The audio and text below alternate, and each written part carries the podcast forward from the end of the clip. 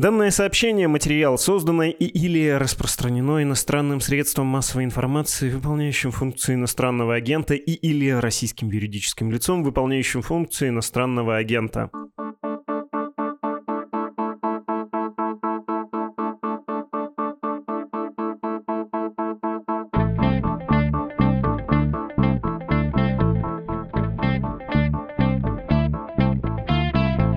Здравствуйте, это подкаст о новостях, которые долго остаются важными. Он называется «Что случилось?». В сегодняшнем эпизоде поговорим о волнениях в Китае, связанных с политикой нулевой терпимости к ковиду и вызванными ею последствиями, недовольством многих людей в Китае ограничениями и тем, что они за собой повлекли, в том числе в экономике. Скоро все подробности и объяснения. А сперва напомню, что случилось не единственный подкаст «Медузы». Все их вы можете найти в разделе, собственно, подкасты в приложении на сайте. И, в частности, обратите внимание на сигнал.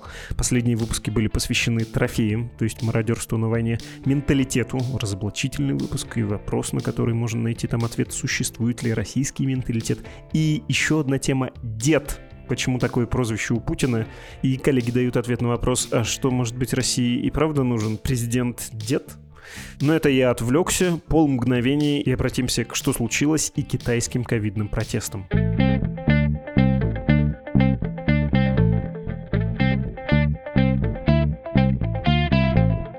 Сегодня в нашем подкасте исследовательница, китаистка Анастасия Муравьева. Рад вас приветствовать. Здравствуйте. Спасибо, что пригласили. Повод давайте я вкратце расскажу и потом обсудим в подробностях. Эпидемия ковида началась в Китае. Страна быстро, жестко и, как поначалу казалось, очень успешно боролась с распространением коронавируса. Закрывались целые города. Локдаун вводился повсеместно и довольно безжалостно. Потом очень скоро появились вакцины. Если не придираться, в общем-то, действенные. И их прелесть была в том, что они, повторюсь, появились на раннем этапе. Потом можно вспомнить, что весь мир сидел по домам, а Ухань, и эти кадры трудно забыть, открылся, и там был, кажется, даже какой-то праздник, все было в огнях, и масса людей на улицах, которые, повторюсь, для всей остальной планеты казались чем-то таким уже странным в тот момент. Но дальше произошло странное.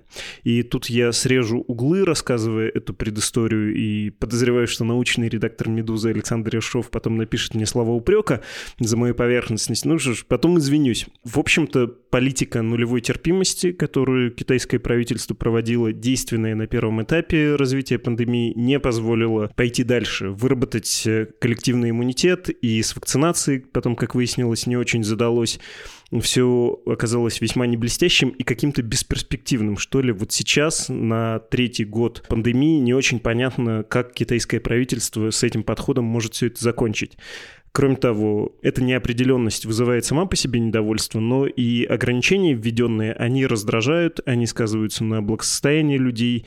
Ну и нужно сказать, что не очень понятно, как, в общем, выстраивать стратегию людям, потому что эти ограничения то ослабляются, то вновь ужесточаются, поскольку китайское правительство проводит вот эту политику нулевой терпимости, только приоткрыв возможность для людей, они получают новую заболеваемость, тут же закручивают обратно, все это очень нервирует.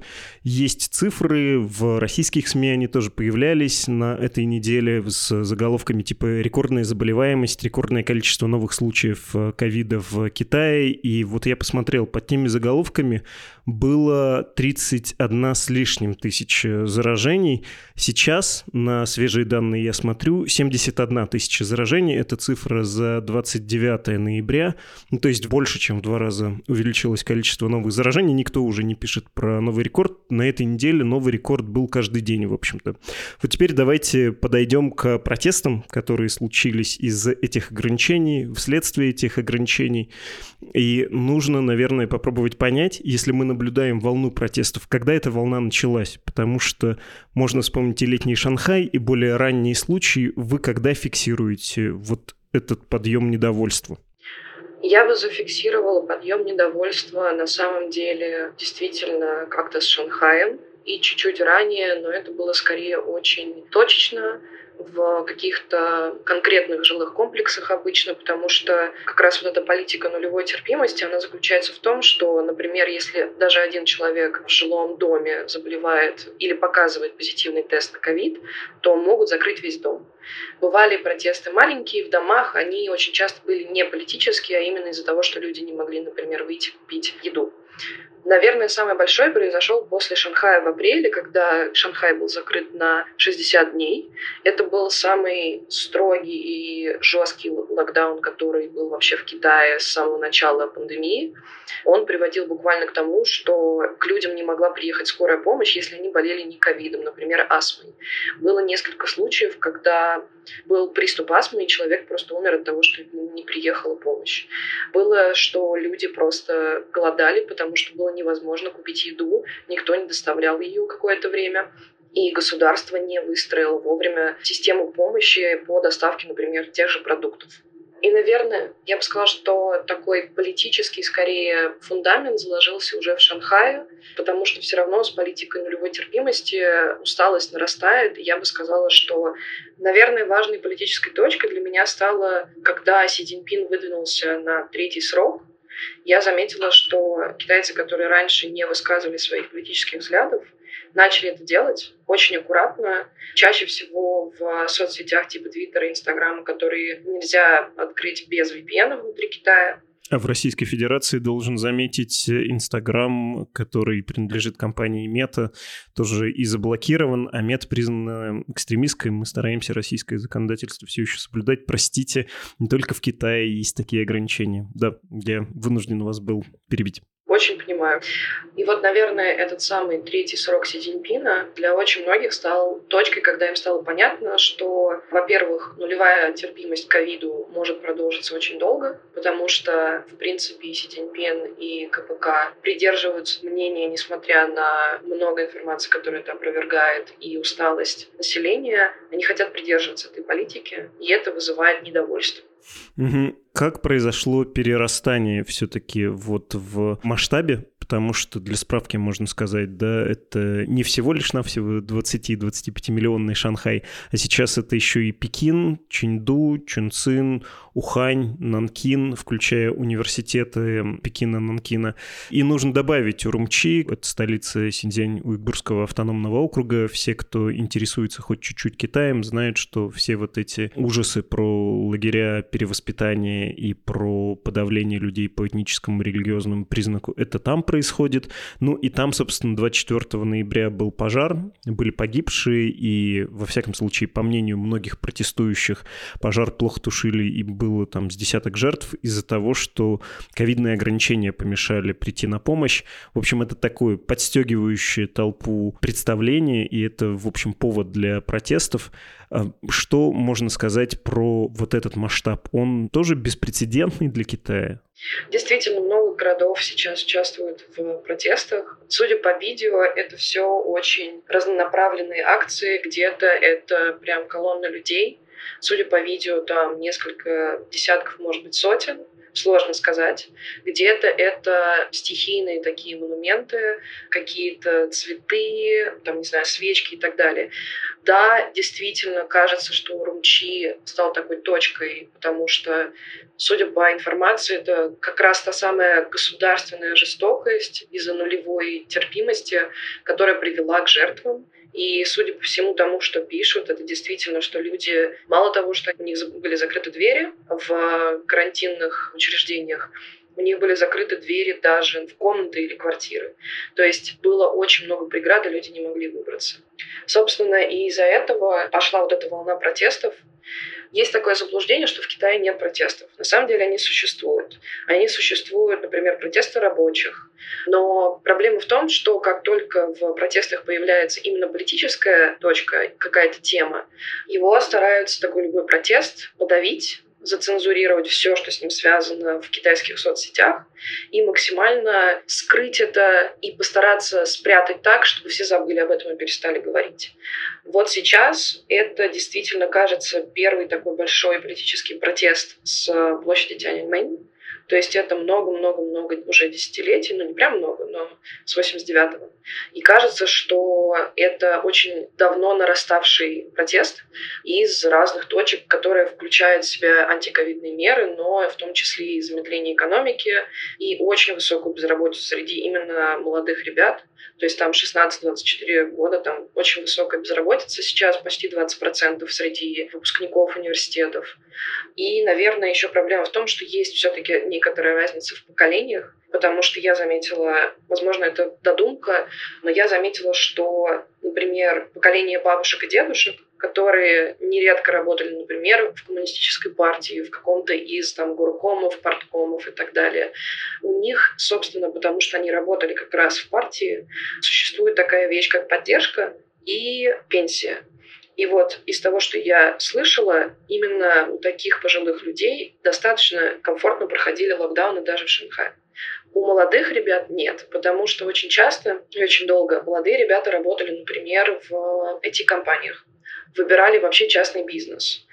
Но из-за того, что стали кошмарить и частный бизнес, особенно там, например, Alibaba, есть последние сообщения, что Джек Ма вроде бы бежал из Китая, и это не только на Джека Ма распространяется. Очень многие молодые люди стали себя терять в пространстве и не понимать, куда себя приложить. Потому что даже если им хочется стать госслужащими, это очень тяжелый и сложный экзамен, и там ограниченное количество мест, их действительно там, например, 30 с чем-то тысяч, я точно не помню сейчас, но выпускников, которые регистрируются на вот экзамены, чтобы стать госслужащими, несколько миллионов. И действительно на всех не хватает работы, и это очень фрустрирует. И это просто нарастает большое поколение молодое, которое не может себе найти работу и вообще не уверено в своем будущем. Это, наверное, такая глобальная проблема, но в Китае это очень существенно, потому что если представить эти 20% из молодых ребят, то это достаточно большой объем. Вы сказали про политические требования. Я хотел их чуть на более позднюю часть разговора отложить, потому что меня поразила вообще география протестов. Вы тоже упомянули, что протесты в Китае бывают, и в Синьцзяне они не в первый раз. Там своеобразная культура есть э, выступлений, но обычно это ведь локальные вещи. Вот здесь вспыхнуло и погасло, здесь вспыхнуло и погасло. В этот раз не так. Вы, в общем, объяснили, что это по комплексу причин. Можно, кстати, вспомнить, что те же антиковидные выступления были в Лхасе, в Тибетском автономном округе в октябре, и тогда это казалось тоже чем-то отдельным. Вот отдельно Шанхай, отдельно Тибет, а сейчас как будто бы на всей стране можно нанести эти точечки, и учитывая то, как э, умеет отлично купировать любые выступления китайская государственная IT-цензура, как они вообще координируются или нет? Э, тут нельзя говорить о координации, это именно вот такой стихийный подъем, именно стихийное восстание, связанное с тем, что вы сказали, с накопившейся энергией вот этого недовольства. Порой стихийно, потому что люди не хотят, очень нередко именно те, кто решаются выйти на какой-либо политический протест, подставлять других. Поэтому очень нередко это происходит действительно стихийно, либо используются мессенджеры вроде там Телеграма, Сигнала и так далее. Кстати, Телеграм с 2016 года в Китае на материке заблокирован, и нужен тоже VPN для него. Вот. Используются, понятно, мессенджеры, потому что если даже попытаться опубликовать какую-либо информацию про, даже, не знаю, вот в нашем контексте это, наверное, прогулку, можно сказать, то бывает так, что цензура настолько далеко идет, что она не разрешает даже публиковать такую информацию. Либо удаляется в секунды. Наверное, тут еще можно разделить на типажи протестов, например, на студенческие, как, бы, как устроены китайские университеты. Это такие города в некотором смысле, потому что есть прям здания, где учатся, и рядом с ними все эти общежития. То есть там не так сложно договориться, встретиться как-то, может быть, поговорить. То есть это может быть просто через устную форму. Например, действительно, вот вы упомянули, что студенты протестуют. Очень интересный протест был у студентов университета Цинхуа. Это, по-моему, второй в Китае по уровню образования и там, престижности университет. Они писали фамилию Фридмана, потому что вот это вот «д» между «free» и «man» оно делает как бы из первого слова прилагательное, получается, что это как бы призыв быть свободными. Наверное, нужно смотреть на лозунги. Действительно, я сама удивлена, что настолько открыто люди призывают к отставке Си Цзиньпина, к изменению партии и так далее. Меня это поражает. И, наверное, отчасти я могу это сравнить, если вот брать в контексте СНГ, например, я могу сравнить это в каком-то смысле с протестами в Беларуси, еще потому что это диктатура, это сложнее понять россиянам, но вот действительно, судя по всему, и тому, что я читаю, Беларусь — это, наверное, самая такая жестокая страна в плане подавления протестов. Вот тут я могу сравнить это, наверное, с Китаем. Да, у меня есть пара уточнений, по правде говоря. Во-первых, про политические требования. А чего хотят-то? Ну, то есть там же вы, опять же, только что сказали, не только Си Цзиньпинь, но еще и изменения в партии. Это запрос на что? Чего хотят от правительства протестующие, когда выдвигают политические лозунги? Наверное, важно понимать про эти протесты, что они все очень с разными лозунгами. Где-то требуют отставки Си Цзиньпина, и прям звучат очень, можно сказать, демократичные лозунги, которые даже воспроизводят лозунги с площади Тяньаньмэнь. Бывают плакаты просто с иероглифами «Свобода». Бывают вот как в университете Цинхуа какие-то другие аналоги. Бывает же, например, не знаю, насколько это правдивый лозунг, объясню сейчас почему, но я видела видеозапись, где люди призывают к более демократичной коммунистической партии. И это, наверное, то, что еще важно понимать про протесты в Китае. Есть целая людей, которые хотят изменений, но не хотят избавляться от коммунистической партии. Они хотят ее реформировать, чтобы она стала более репрезентативной. Потому что коммунистическая партия — это монолит, в который очень сложно встроиться, если ты не засовываешь себя в определенную коробочку. Например, если это нацменьшинство, очень нередко нужно быть таким, условно, как вот с плакатов времен Мао, улыбаться красиво, иметь розовые щеки, таким быть довольным и так далее. Но на самом деле эти люди не решают проблемы, например, тех же уйгуров или мусульман в Синьцзян-Уйгурском автономном районе, которых задерживают и держат в лагерях. Также коммунистическая партия очень нерепрезентативна в плане женщин. Там их очень мало. И вообще, в принципе, есть очень много групп, которые не представлены в КПК, и я думаю, это еще одна из проблем и причин, почему люди вообще, в принципе, хотят изменений. Еще одно уточнение. Вы когда говорили про поколенческую разницу, что часть пожилых людей получили пенсии, а пенсии, в общем, хорошее дело, да, даже если ты сидишь на карантине, ты, в общем, чувствуешь себя спокойно, а молодые люди, наоборот, оказались несколько в другом Китае, в таком весьма неолиберальном, да, несмотря на ширмы. А есть ли у молодых людей вот это то, что называется по-русски непоротость? Почему они вообще решились выходить на протесты, хотя много лет эта практика подавляется. Не было же такого, что в какой-то момент китайский режим становился слишком травоядным. Он всегда показывал свои зубы и всегда демонстрировал, что нет, политические протесты табу, и ты испортишь себе жизнь, если выйдешь на такого рода акцию. С чего вдруг молодые люди решили, что можно? Насмотрелись на Гонконг, во-первых, я думаю, потому что молодые люди действительно больше читают те же самые запрещенные там соцсети, которым не получить доступа без VPN. Была даже смешная ситуация несколько лет назад, когда один школьник пришел в полицию пожаловаться на ролик на YouTube, который был антикитайский. И, по-моему, его оштрафовали за то, что он пользовался YouTube. И, собственно, в этом, наверное, выражается вот эта вся погруженность в информацию, потому что китайский фаервол на самом деле обходится. И он, конечно, закрывается, например, на какие-то крупные политические события, но, в принципе, существует много технологий, и вообще, в принципе, VPN там очень распространен. Его множество, и даже сами китайские компании его делают. Да, конечно, они собирают очень много данных и так далее, но оно существует.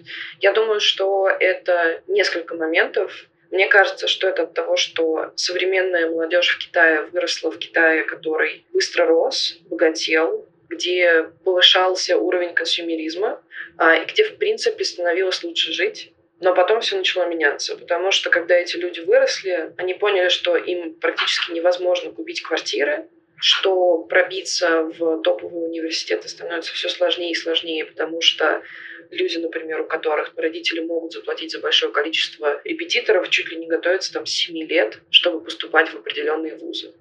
И вот когда нарастает вот это вот социальное неравенство, и дополнительно оно подкрепляется тем, что растет безработица среди молодого населения, и еще и пандемия, все закрыто, мне кажется, это приводит к недовольствам больше гораздо, чем любой доступ к информации и так далее. Мне правда кажется, что это из-за того, что жизнь стала не такой сладкой в Китае для самих молодых китайцев. Вы сравнивали это с Беларусью, но это отдаленно скорее напоминает э, арабскую весну, арабские восстания, когда есть сравнительно большое количество безработных молодых людей и другие накопившиеся противоречия прорываются, ну и катализатор в виде ковидных ограничений, потому что действительно аномальная ситуация для Китая, который беспрецедентно, умопомрачительно, причем долго рос в экономическом смысле, и это просачивалось, люди получали от этого выгоду, и это новая реальность, это действительно то, с чем нужно будет жить. Если находиться на этом же уровне обобщения, можно сказать, что то, что мы сейчас наблюдаем, это проблема, с которой Китай, в общем-то, и так сталкивался. Он замедлился вот это длившееся, ну, буквально целое поколение, да, если считать 70-х, можно, конечно, от 80-х отсчитывать, но уже в 70-х начинается небольшой рост, в том числе за счет социалистических методов подъема и восстановления, да. Ну, то есть вот эта глобальная перемена, она и так пришла бы, это и так было бы вызовом, и Си же, кажется, это понимал, он поэтому остается в том числе на третий срок. Он хочет удержать ситуацию в стране, это часть его миссии. Наверное, тут нужно понимать, что Китай замедлялся и до пандемии, и причин для этого несколько. Это, например, серьезное старение населения, и это очень большая проблема, потому что в Китае действительно нужно, например, строить больше домов престарелых. Это влияние десятилетий политики ограничения рождаемости, где в одной семье мог быть только один ребенок, либо нужно было платить штрафы. И получается, что сейчас на одного молодого человека приходится уход за двумя родителями, и еще, скорее всего, за четырьмя пожилыми вот бабушками и дедушками, тем поколением. И вот тут как раз нарастает проблема, и вообще их множество, где нужно, наверное, фокусироваться на помощи вот как раз тем самым большим группам, которые представляют риск. И, по сути, вот как раз безработная молодежь — это большой риск очень для Китая, как и стареющее население. Но со стареющим населением они хотя бы понимают, как справляться путем там и культурных особенностей, что, в принципе, принято ухаживать за пожилыми родственниками. Там есть большое количество пожилых домов, есть пенсия там для какой-то части населения. Когда получается, что безработными становится вот самое главное звено, которое должно как раз зарабатывать и, по сути, там, не знаю, в течение 10-20 лет поддерживать не просто там одно поколение, а, возможно, даже шестерых взрослых, вот тут начинается проблема. Китай замедлялся, потому что сначала это был такой количественный рост, нужно больше производить, нужно производить дешево и так далее. А потом это все стало меняться на качество. И, возможно, тут произошла какая-то вот проблема того, что как будто остаются попытки государственного сдерживания и контроля. Но при этом вот этот контроль, он пришел сильно позже, после того, как все эти частные компании, например, те же технологические, выросли и расцвели. И вот тут это тоже фрустрирует тех же самых молодых, там, не знаю, айтишников или менеджеров, там, не знаю, работников медиа, все, кто вот работал в этом всем, потому что они уже, по сути, практически построили свою карьеру, а тут приходится ее полностью менять. И еще и непонятно, получится ли найти работу, получится ли платить там за аренду, потому что это тоже большая проблема. Получится ли вообще когда-либо купить квартиру и так далее. Наверное, это просто очень много фрустрации, давления и проблем, которые не получается решить, которые вот, собственно, и приводят к протестам и так далее. А ответ-то на это какой? Вот эта модель, которая изначально строилась на оказавшейся неисчерпаемом человеческом ресурсе и которая достигла ограничений с точки зрения мирового торгового баланса, с точки зрения глобальной конкуренции и глобальной политики, с точки зрения внутренней политики, с точки зрения экологической, технологической и прочих-прочих-прочих. Что предлагается -то? правительство? Как это предлагает переизобрести? Или на русский язык это переводится как гармонизация, да? как гармонизировать? Вот как бы предложения существуют, но очень непонятно, как это все-таки будет в реальности, потому что и предлагается там, не знаю, и зеленая экономика, и переход на более возобновляемые источники энергии, и вообще, в принципе, какое-то развитие. Но проблема в том, что это все все равно не решает проблему того, что растет безработица, закрываются фабрики просто в одночасье, потому что там заболели люди в Шанхае, нужно закрывать целый город. И проблема в том, что сейчас это как будто все идет в разрез, потому что это такой странный момент, когда КПК продолжает как бы держаться немного даже, наверное, в каком-то смысле для атеистического Китая религиозно держаться вот за эту политику нулевой терпимости к ковиду. И пока непонятно, как они из этого будут выходить, потому что очевидно, что нужно смягчать ковидные требования и вообще, в принципе, ограничения. Но очевидно, что в первое время, как и сейчас происходит, вырастет количество заболеваемых количество заболеваемых, это значит очередные локдауны, либо нужно опять послаблять. И вот тут очень много вопросов. То есть это очень сложное планирование, когда вроде бы закладываются идеи, но они все равно как будто бы не исполняются, либо они уже звучат для очень большого количества населения, как пустые слова и буквально передразниваются. Политические лозунги очень редко начинают уже передразнивать, потому что они повторяют себя, и сложно говорить о том, результативны ли они.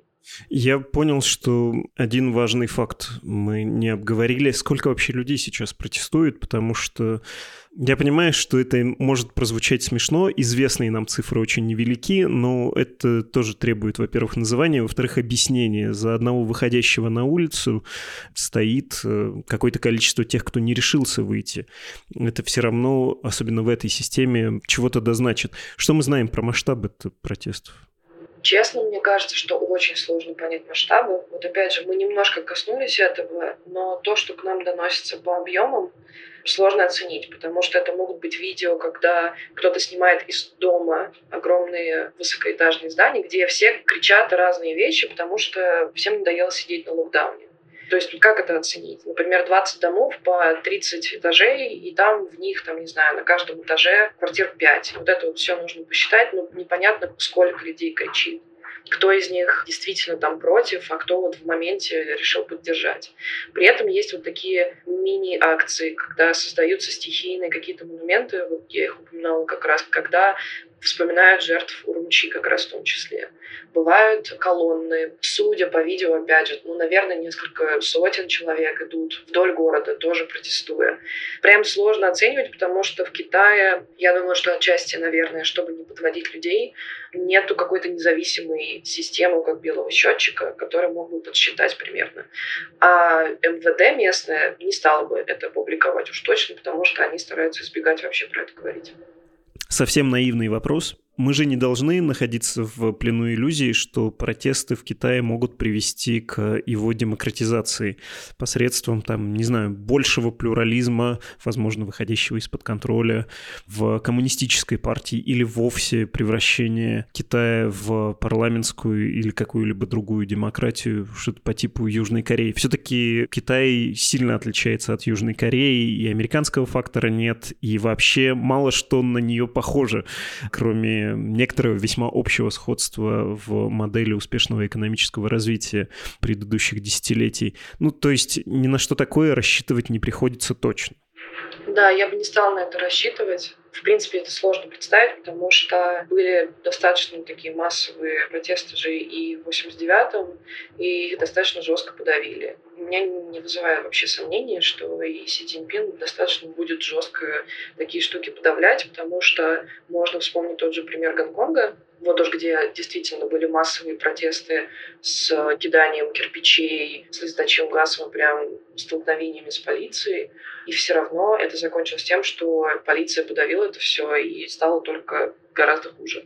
Поэтому да, у меня пока нету иллюзий, что это приведет к какой-то демократизации, потому что это очень полицейское действительно государство с большим количеством камер, где очень легко всех найти но, возможно, это приведет, и, судя по всему, скорее всего, приводит и приведет к смягчению хотя бы ковидных мер.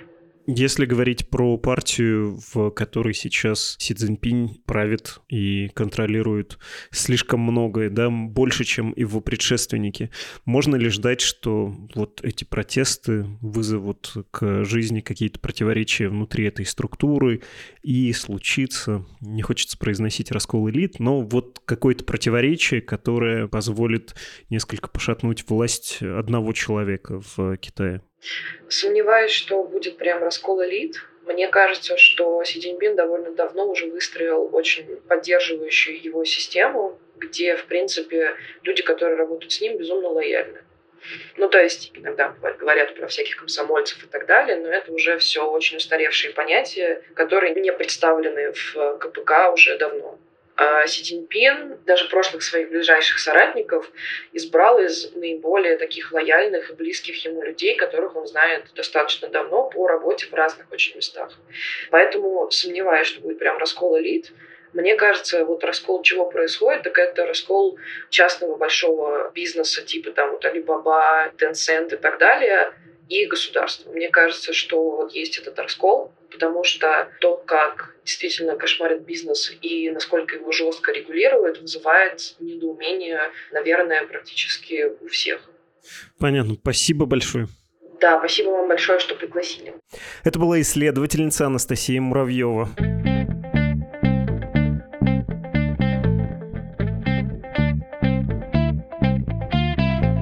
Настало время ваших писем. В этом эпизоде подкаста «Что случилось?» Игорь нам написал, не устаю скромно тупить взор и пропускать хорошие слова от вас, но вот к чему перешел после комплиментов Игорь. Он предложил сделать в подкасте пару тем «Война и экология» и «Судьба беженцев». Поглядим, подумаем. Спасибо, Игорь. Про иммигрантов из России предыдущих эпох предлагает Хильда из Амстердама.